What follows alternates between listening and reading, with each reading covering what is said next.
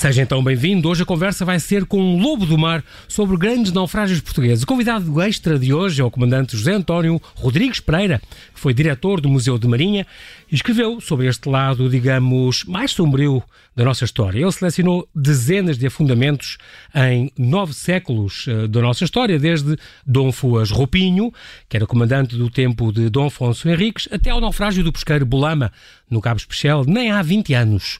Olá, comandante, bem-vindo ao Observador e muito obrigado por ter aceitado este nosso convite. Muito obrigado eu pelo convite e por me permitirem estar aqui também. É um, pra, é um prazer. Uh, lobo do mar não é nada insultuoso, pois não? Quer dizer, não comecei já a meter água, pois não? Não, não.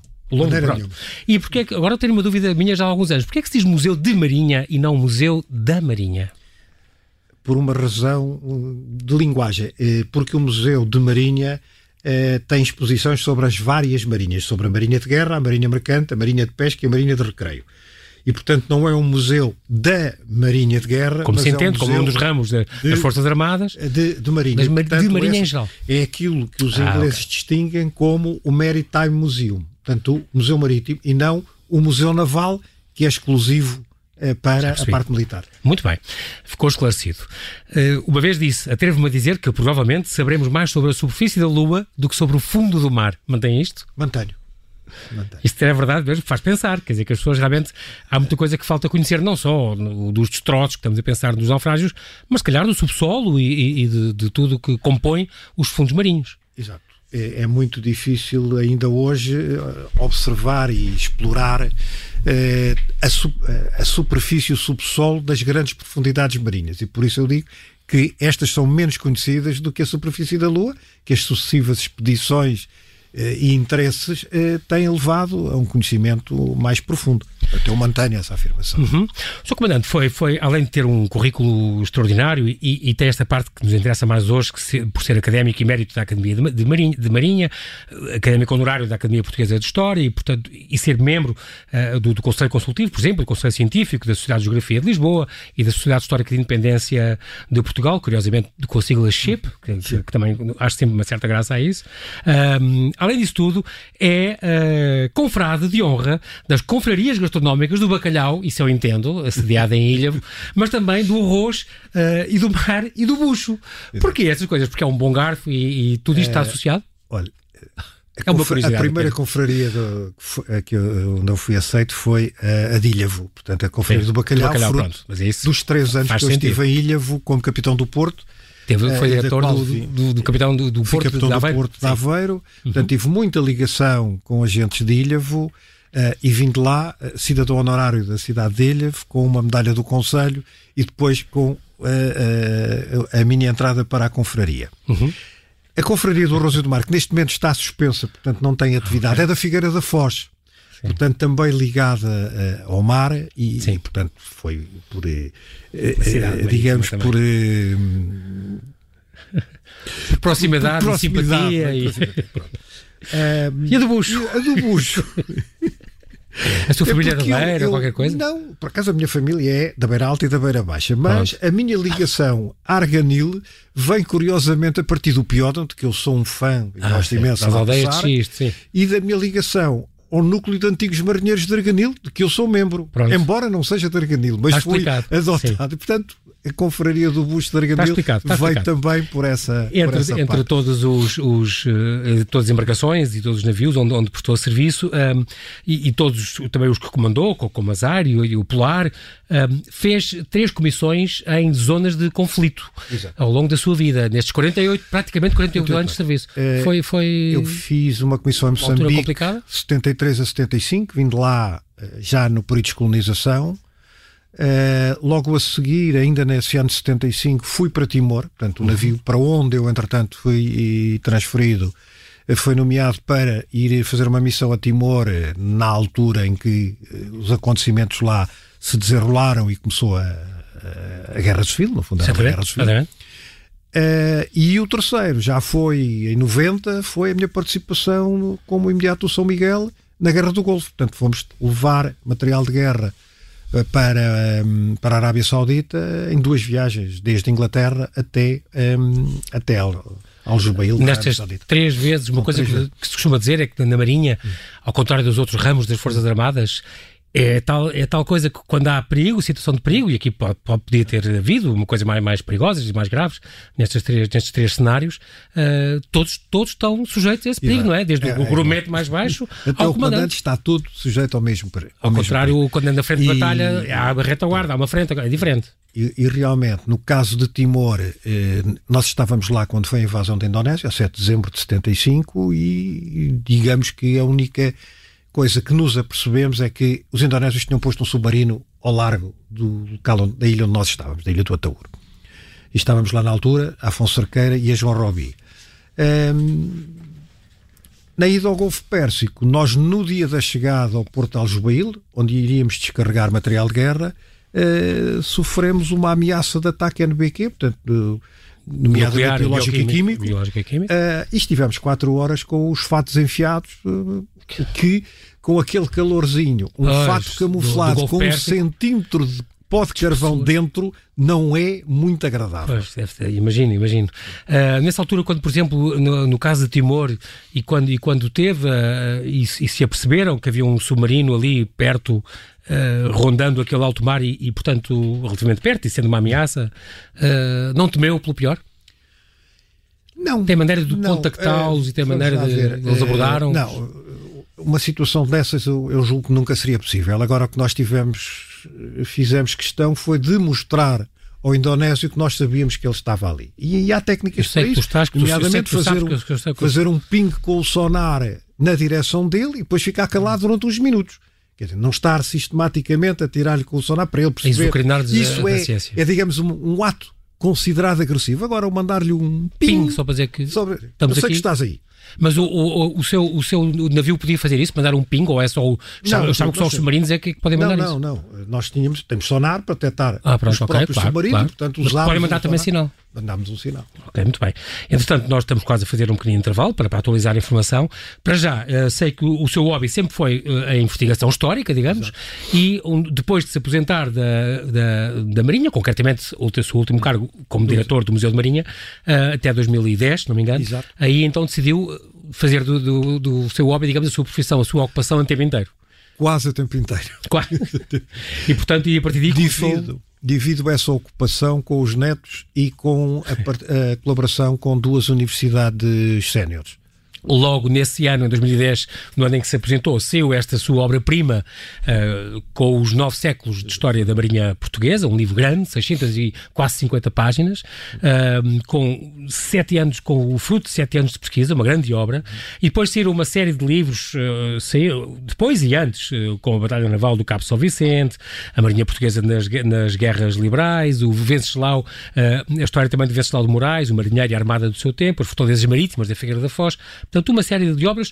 O que nos traz cá hoje é a dos naufrágios, ainda vai voltar para falar mais à frente, vamos falar de outro livro também muito interessante, mas para já é a altura de fazer aqui um pequeno intervalo.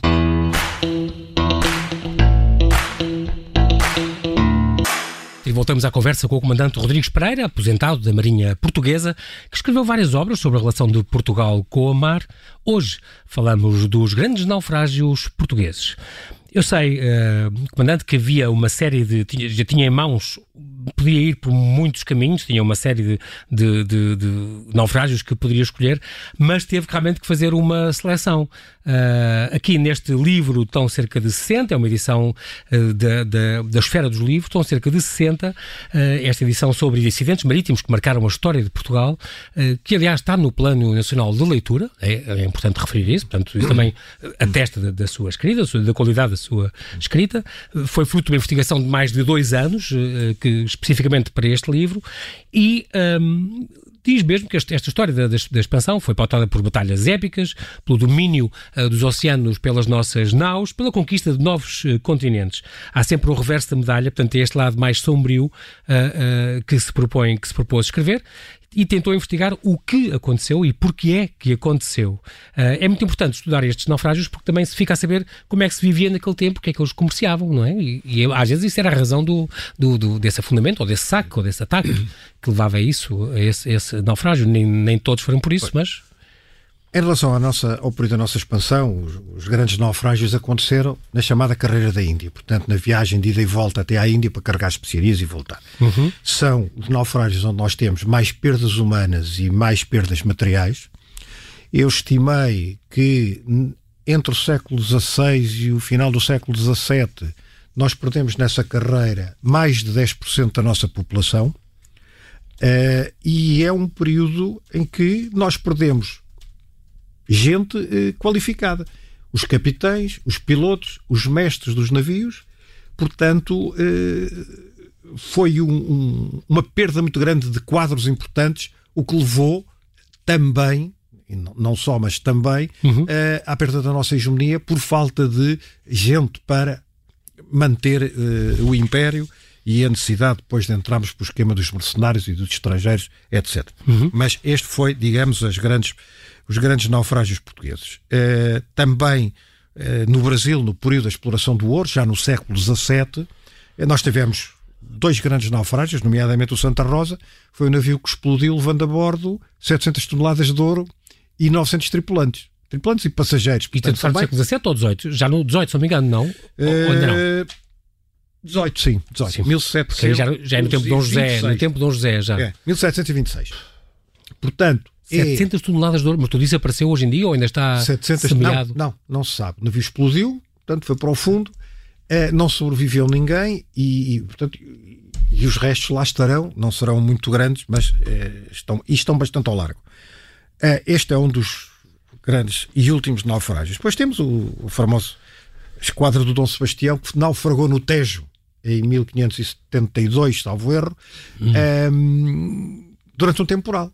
Aquele famoso vento sul, o palmelão, que vem da zona de Palmela e que levanta um temporal aqui no Tejo e, portanto, acabou por afundar. Acabou por afundar. Uma esquadra que estava pronta a ir para o mar, não se sabia para onde. O rei nunca disse. Ah, não, não é dizia? Eh, para, para manter, era bom manter segredo para não haver ataques, não pois. facilitar o ataque e tudo? Dizia-se que ia para a França, que ia para o Norte da África, também se pôs a hipótese que o rei queria ir para a Índia, portanto, mas nunca soube. Normalmente esses, esses, esses navios que afundavam, essas naus, hum, se afundavam aqui à barra à saída, não iam carregados com, com grandes tesouros, não, não, não em geral não. não. Quando muito variam presentes para, para trocar Sim. ou para oferecer é, é curioso, na Índia. Ou... É curioso que um dos poucos naufrágios que aconteceu na carreira da Índia. À ida e no Atlântico, foi a Nalbon Jesus, que apareceu na Namíbia em 2009, por aí, 2008, uhum. Levava uh, marfim. Portanto, nós trazíamos o marfim da África para Lisboa e depois mandávamos para a Índia para ser trabalhado se isto não é um comércio global, não isso sei o que é que vamos é um. É um sintoma de globalização. É, As coisas exato. apanhavam lá, eh, era, era recolhido os elefantes lá em África, em África vinha, vinha o material a Lisboa e depois ia para a Índia para ser para trabalhado ser... e regressava novamente para ser vendido Europa. Na Europa. Exato. Bem, incrível. Uh, e aliás, o, o, livro tem algumas fotografias de, de alguns é, desses, inclusive é da, da, dos, dos, dos marfins, todos, das, das presas. Muito bem, que mandou o seu amigo Francisco Alves, ele que trata da, da, arqueologia subaquática. E foi ele que me cedeu essas fotografias para, para publicação. Muitas embarcações, muitas, muitas mesmo, ainda estão por descobrir. Eu lembro quando foi a, a Expo 98, pouco antes tinham estado a, a Nossa Senhora dos Mártires, Exato, ali ao pé de São Julião da Barra. Eu lembro que falei com os responsáveis na altura que me disseram: esta é uma que está referenciada referenciada aqui, nós temos referenciadas umas, mais, umas poucas aqui, ah. nesta barra tão difícil, na parte final do seu livro, dos cemitérios uh, de navios, uh, é uma das barras mais, mais difíceis, exato, como Porto de Leixões, uh, os Açores os, e como o Noroeste do Atlântico. Muitos Sim. dos navios que foram ao Bacalhau desapareceram, afundaram-se na Terra Nova. Terra Nova, Groenlândia, sim, já sim. no século XX, não é? E também aconteceu aqueles dois lugres em, em 42, que aí foi por sim, submarinos alemães. Foi submarinos alemães que, que porque é que eles faziam isso? Era uma retaliação por, porque nós também éramos neutros, quer dizer, eh, achavam que eram barcos disfarçados. Eh, não, relação... Qual era o pretexto dos alemães para fazer isso? Não, é, diz-se diz que os alemães faziam isso quando os comandantes dos navios portugueses davam indicações, entre eles pela, pelo rádio, uhum. que tinham avistado submarinos. Ah, pronto. Estavam a referenciá-los. Havia uma, frase, havia uma frase de que avistei ratos, ou aqui há ratos, e portanto, normalmente ah, a seguir a isso. Agora, se nesses dois casos aconteceu, uh, não sei. Não, não há provas. Uh, estes, a propósito disso e dos tesouros que às vezes se descobrem, eu lembro perfeitamente que neste 98 teve, teve, eh, tiveram expostos, por exemplo, um astrolábio Exato. muito bonito que encontrado nessa na Senhora dos Mártires. Um, Após isso, quando, quando um mergulhador encontra um, um, alguma peça preciosa uh, de, um, de, um, desses navios, a quem é que pertence esse, essa descoberta? Ao país dono do barco, ao, à, à costa, ao país da costa onde ele está? Teoricamente, é... ao, ao país do navio, se o navio for do Estado. Portanto, se for um navio do, do, de Estado, portanto, um navio Mandado do, por rei ou coisa assim, pronto. É, é, é do, do dono do país. Se o país, os dois países tiverem assinado um protocolo internacional ah. sobre essa matéria. Um, Isso é respeitado ou não, o comandante? Uh, às vezes não é. Caçadores de tesouros. não é. Sim, Mas repare que recentemente os espanhóis foram a um tribunal aos Estados Unidos contra uma empresa dessas de, de caça-tesouros de caça-tesouros porque é tinham assim? ido a águas territoriais espanholas apanhar um navio espanhol. Ah, pronto, então isso. e conseguiram ganhar em tribunal. Uma questão de soberania. Veio claro. tudo para a Espanha. Pronto, voltou, tiveram que devolver tudo. Muito bem.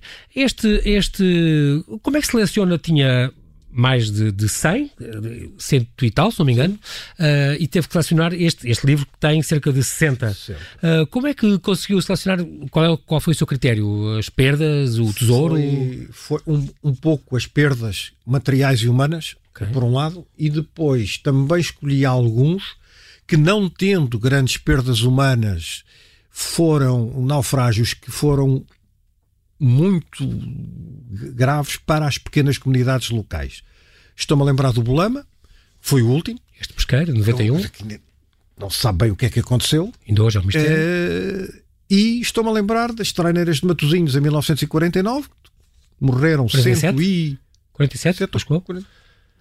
Tenho, não. Foi um bocadinho, um bocadinho antes, não foi? Tirar não, mas, dúvidas. Não, mas não... 47, tem razão. Pronto, 47, isso eu lembro por ter lido. Quatro treineiras que só elas cento e tal homens que morreram. 151 homens é uma coisa impressionante. É. Isso acabou quase com a população de, de pescadores. São, uh, são homens que faziam, tinham várias gerações da mesma família uh, e que deixou aquela gente uh, na miséria porque deixou de haver a mão de obra e quem ganhasse dinheiro para sustentar. Na altura não havia seguranças sociais, não havia. Portanto, pois. estavam dependentes. E essa era uma das razões. Do, neste caso, do avô, do pai, do filho, portanto, gerações que se perderam. Exato. Três Nesse gerações. É? naufrágio, as três gerações. E há outro também que não está no livro, que em 1892, na Póvoa de Varzim, também morreram eh, muitos pescadores da Póvoa e de Vila do Conde, e, e a situação foi tão grave que a de, levou a Rainha Dona Amélia a criar o Instituto de Socorros a Náufragos. Pronto, justificou isso e em boa hora. Uh, o primeiro naufrágio que, que conhecido de um navio português é de 1194 referência a isso, também está referenciado no seu livro, na, na Costa da Flandres. O que já prova, só isso já prova muita coisa, porque era um, um barco carregado de, madeira e azeite, e, não é? O, o, que nós já comerciávamos. Com a Flandres, eh, nós começámos a comerciar com a Flandres ainda no reinado de Afonso Henriques, quando a filha do rei casou com o Duque da Flandres. Ah, pronto. Portanto, levou para lá portugueses e estabeleceu-se um, um comércio, uh, digamos, intenso para a época é com o, o, Norte da Europa. E é engraçado porque é 1194, nós não temos muita noção disso e, e achamos que é, é com isso começou nos descobrimentos, exatamente. É Dom Seixas I. E no entanto era um, um navio carregado de açúcar, azeite e, e, madeira, uma coisa extraordinária, como nós fazíamos isso 400 anos antes do que a gente pensa, não é? Como, como isso é, é, muito curioso.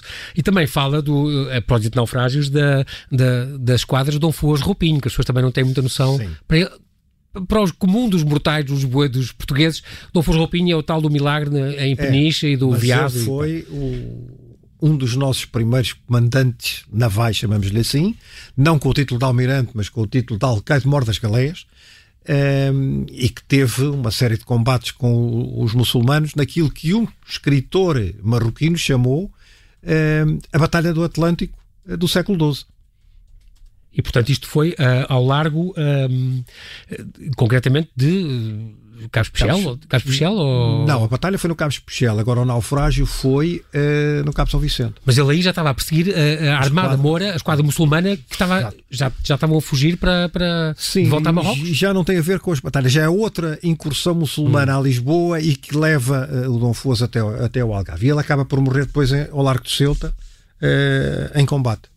Devo dizer também que este livro, aproveito para, para dizer que este livro está, está muito completo, este livro dos, dos grandes naufrágios, eu tenho aqui grandes naufrágios uh, portugueses, 1194 a 1991, José António Rodrigues Pereira é o nome do autor, uh, o comandante está aqui comigo hoje, tem uma coisa muito completa, porque que, que sei que está, está bem feito, com, com, este planisfério nas primeiras páginas do mundo inteiro e onde é que estão referenciados os, os naufrágios de que vai falar tem uh, eh, um, o glossário de, de termos náuticos, no fim, que também é muito interessante, portanto, as pessoas ao ler ficam a saber como é, o que é que é acachapar um navio, ficam a saber assim umas palavras, o que é que é um cipaio, a unha de uma âncora, o paredão, acham que é uma, uma parede na, na, linha, na linha estrela e não é, são nuvens muito cerradas, o que é que é um, dizer que o navio é mau de pé, uh, uma estrelheira real, um dracar, eu fiquei a saber isso, aprendi essa coisa, o artifício de fogo, eu só conhecia o fogo de artifício, ah, aqui aprendemos a questão do artifício de fogo, que é uma coisa muito uh, usada em, em abordagens, uma coisa muito curiosa, e portanto a gente aprende imenso ler o seu livro também porque é que os navios se afundavam,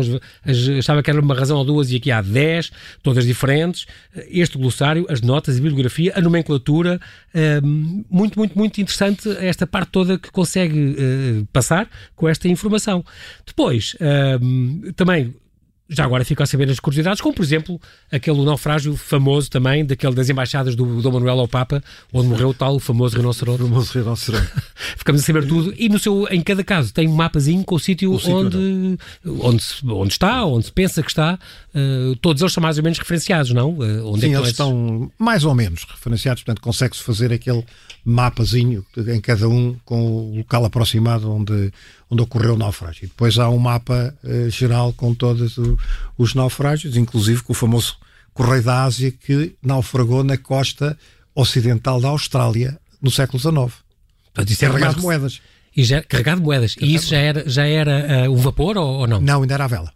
A vela. A vela. E esse está, está referenciado? Ah, e foi, já foi, foi encontrado. Foi, foi okay. um arqueólogo português, o professor eh, Alexandre Monteiro, foi lá também, com os australianos, fazer o levantamento do navio identificar e, portanto, está, está na Austrália. No Museu de Marinha também tem uh, alguma uma secção dedicada uh, a esses tesouros, a essa memória. Temos lembro, algumas... No Museu de Arqueologia houve uma exposição sobre isso, sobre a memória e, concretamente. Nós temos algumas peças, nomeadamente da, da Nossa Senhora dos Mártires, que nos foram entregues pela, pelo Ministério da Cultura e que estão expostos no, no museu. Havia um projeto de fazer uma sala uh, da arqueologia subaquática, subaquática. mas uh, entretanto eu vi-me embora e não sei como é que, é que isso ficou. Um, entre a sua, como é que pesquisa uma, uma coisa dessas? Há, há, há documentos, há sem falar, por exemplo, na história, na história trágico-marítima, aí há muitas coisas, mas também há uma fonte muito curiosa que no seu livro também parece que são os ex-votos. Os ex-votos, ou ex-votos, também tem, é muito giro, porque tem é. a, a, descrição do que se passou e como eles rezaram a Virgem, não sei o quê, para salvar aquele naufrágio, e aí fica-se a saber, às vezes, o nome dos navios, quantas pessoas iam a bordo, as famílias. Exato. É muito curioso. Por exemplo, para citar em Oeiras, que me disse há sim, pouco, sim, sim. Porto Salvo Uhum. A igreja de Porto Salvo é quase um ex-voto, porque é uma promessa de uma tripulação de um navio que salvou, que salvou e disse: o primeiro sítio que nós avistarmos, construímos uma igreja. Saiu Porto Salvo. E realmente está cá no, está num topo, é verdade, muito curioso. Isso é, é, muito engraçado, mas, mas toda essa pesquisa, por exemplo, nunca teve nos arquivos das Inhas e em Sevilha, fez também não, esse género não, de apanhado eu, ou não? Eu só tenho pesquisado em, em cá em Portugal. nacionais. E na Torre do Tombo, assim há. Ah, Tombo, o Arquivo de Marinha, Arquivo Histórico Ultramarino, é basicamente os sítios por onde, por onde eu ando. Por onde andou à procura. Entre estes. Uh, entre, por exemplo, dos, uh, os fatores dos afundamentos, além dos fatores, por exemplo, bélicos, pronto, são compreensíveis, cartográficos, eh, deve ser por engano de, de leitura das cartas? Ou, ou, por falta de informação okay. cartográfica. Pronto. Estruturais deve ter a ver com, Sim, com, com o navio, do navio, problemas navio. Fortuitos, como o caso do, do, do Titanic, por exemplo, veio a boiar um, um iceberg e, e isso aí foi um fundamento fortuito. Não. Ou não? Isso foi uma renavegação. Ah, porque deviam ter detectado. Ter, deviam, não deviam ter passado ali. Então é também um, um, um não, é fundamento é por cartográfica, razão não, cartográfica? É. é. Okay. Navio não. Hidrometeorológico também é fácil de compreender, o desconhecimento dos ventos, ou umas monções, ou uma grande tempestade, um assim. Por, fa por faltas humanas também, também acontece, Sim. essa imperícia, essa negligência também acontece. Quer um exemplo? Diga, claro. Costa, o Costa Concórdia. Ah, o italiano? O italiano. Foi nitidamente negligência da parte de quem estava a dirigir o navio, porque o passou muito perto de terra num sítio onde não havia fundo. Ah, pronto. Então, claro. Com, com todo o problema que, que, que daí veio, obviamente. Outro que eu achei muita piada, por, fundamento por questões logísticas. E aí só me lembro daqueles grandes porta-contentores com, com, as cargas uh, mal arrumadas. Aprendi que se diz uh, por uma deficiente estiva ou é. piação. Piação. Piar é eh, amarrar ah, o material carga. a bordo, as cargas. Ah, então é isso. Por deficiente piação, quer dizer que não estava uh, contido, exatamente, no porão ou no convés. Nesse caso temos o famoso naufrágio do Pamir, do navio escola alemão, em, nos anos 50, ao largo dos Açores, eh, ainda na zona de, de, responsabilidade de busca e salvamento portuguesa, mesmo no limite da, da zona atribuída aos Açores, eh, e que foi exatamente uma carga de granel de sólido, portanto, cereais, que tombou a bordo, o navio inclinou e a partir daí não endireitou. Não? É? Portanto... E finalmente por, por questões patológicas, aí aprende-se com doenças Sim. Do, do, do, que é do comandante, mas, mas, isso leva a um fundamento, só, ninguém por, sabe a seguir dirigir... por um erro, seguir, ou, ou por, por erro, porque a doença o levou a cometer erros, ou porque não houve reação da parte do, dos responsáveis pelo navio. Esta, esta, sabe, diga, diga. Sabe que eh, conta-se que antigamente, no século XVI e XVII, quando o uhum. piloto dizia ao comandante está na altura de mudar de rumo, e o piloto fazia um discurso a dizer pela minha honra e pela minha ciência, não sei o quê, em nome do rei, não sei o quê, o navio pode guinar, portanto, para alterar o rumo. Normalmente o, o comandante dizia: Não, espera mais um bocadinho. Portanto, os pilotos já contavam com isto. Houve um dia um que disse: então vira, bomba, bateu no fundo. Pronto, não, não, não deu esse Porque tempo. Porque o próprio piloto já estava a contar que o comandante ia dizer que não. Ia ter esse tempo de espera. E iria fazer nova proposta até que o navio seguisse um rumo. E, e revelou-se uma, uma manobra trágica, portanto. Muito bem. Um, estes, estes, falando de. Estava a pensar sobretudo na carreira de, das Índias em todas estas quadras. Por exemplo, um dos exemplos que dá é das quadras de Pedro Álvares Cabral, que aí, nós lembro, lembro de dar isso na, na, na, na, escola, havia até aquela gravura com os barcos, metade afundaram? Metade foram afundados ao largo, antes de chegar ao Capa Boa Esperança. Portanto, à ida. À ida. E, portanto... É, é uma, uma situação meteorológica desconhecida na altura uh, dos pilotos portugueses, que é o vento cai durante umas horas e de repente vem um, um vento violentíssimo. Portanto, os navios, quando não há vento, velas todas em cima, as velas a bater não há vento e de repente quando vem o vento não há tempo de carregar o pano ah, e diminuir. Carregar o pano é, é, é baixá-las? É, é tirá-lo. É tirá-lo. Portanto, subtraí-lo à ação do vento. Pronto. Não há tempo de fazer essa medida cautelar e o navio parte o mastro, vira, uh, rasga as velas. É claro que o rasgar as velas era o menor dos males, porque rasgando a vela o navio aguentava-se. Agora, quando isso não havia, não, uh, as velas ficavam, epá, ou quebravam os mastros uh, ou viravam-se. Que foi, que foi o caso, Lembro, com metade da. Era, um a frota era, tinha, tinha quantos? 12 navios. Portanto, metade foi metade mesmo afundado ali assim. Ali. Um deles, o navio comandado por Bartolomeu Dias, que tinha sido o descobridor do Cabo da Boa Esperança. Acabou por morrer ali. Morreu. Ironicamente, foi morrer ali onde, onde tinha sido a sua glória, não é? Exatamente. Incrível. Um, e a questão do, do, Estamos a terminar, esta questão da Flor do Mar, que é fundada em 1512, uma nau carregada com o saque de Malaca, no qual Afonso Albuquerque, portanto, naufragou na, na, na ilha de, de, de, Samatra, em janeiro de 1512, que ela regressava à Índia. Dizem que afundou nas águas indonésias, com também 54 toneladas de ouro, que, se não me engano, nunca foi descoberto e quatro elefantes de marfim. Quatro peças Presas, de marfim. Sim. Um, Isso nunca foi, foi já falado... várias vezes alguém disse que eu tinha descoberto, mas efetivamente esse naufrágio nunca foi, o navio nunca foi encontrado. São, são, eram boatos, portanto. Mas eu sei porque ainda há pouco tempo li qualquer coisa sobre isso, que ainda é uma, uma busca que hum. continua, há pessoas realmente muito apostadas em, em conseguir descobrir isso. Muito bem. Infelizmente, o comandante, não, nós não temos tempo para mais. Queria lhe agradecer, Comandante Rodrigues Pereira, por esta conversa em que trouxe um pouco destes nove séculos uh, da história trágico-marítima, entre aspas, não é? Que semeou uhum. as nossas costas e em todo o mundo, marinheiros e despojos portugueses.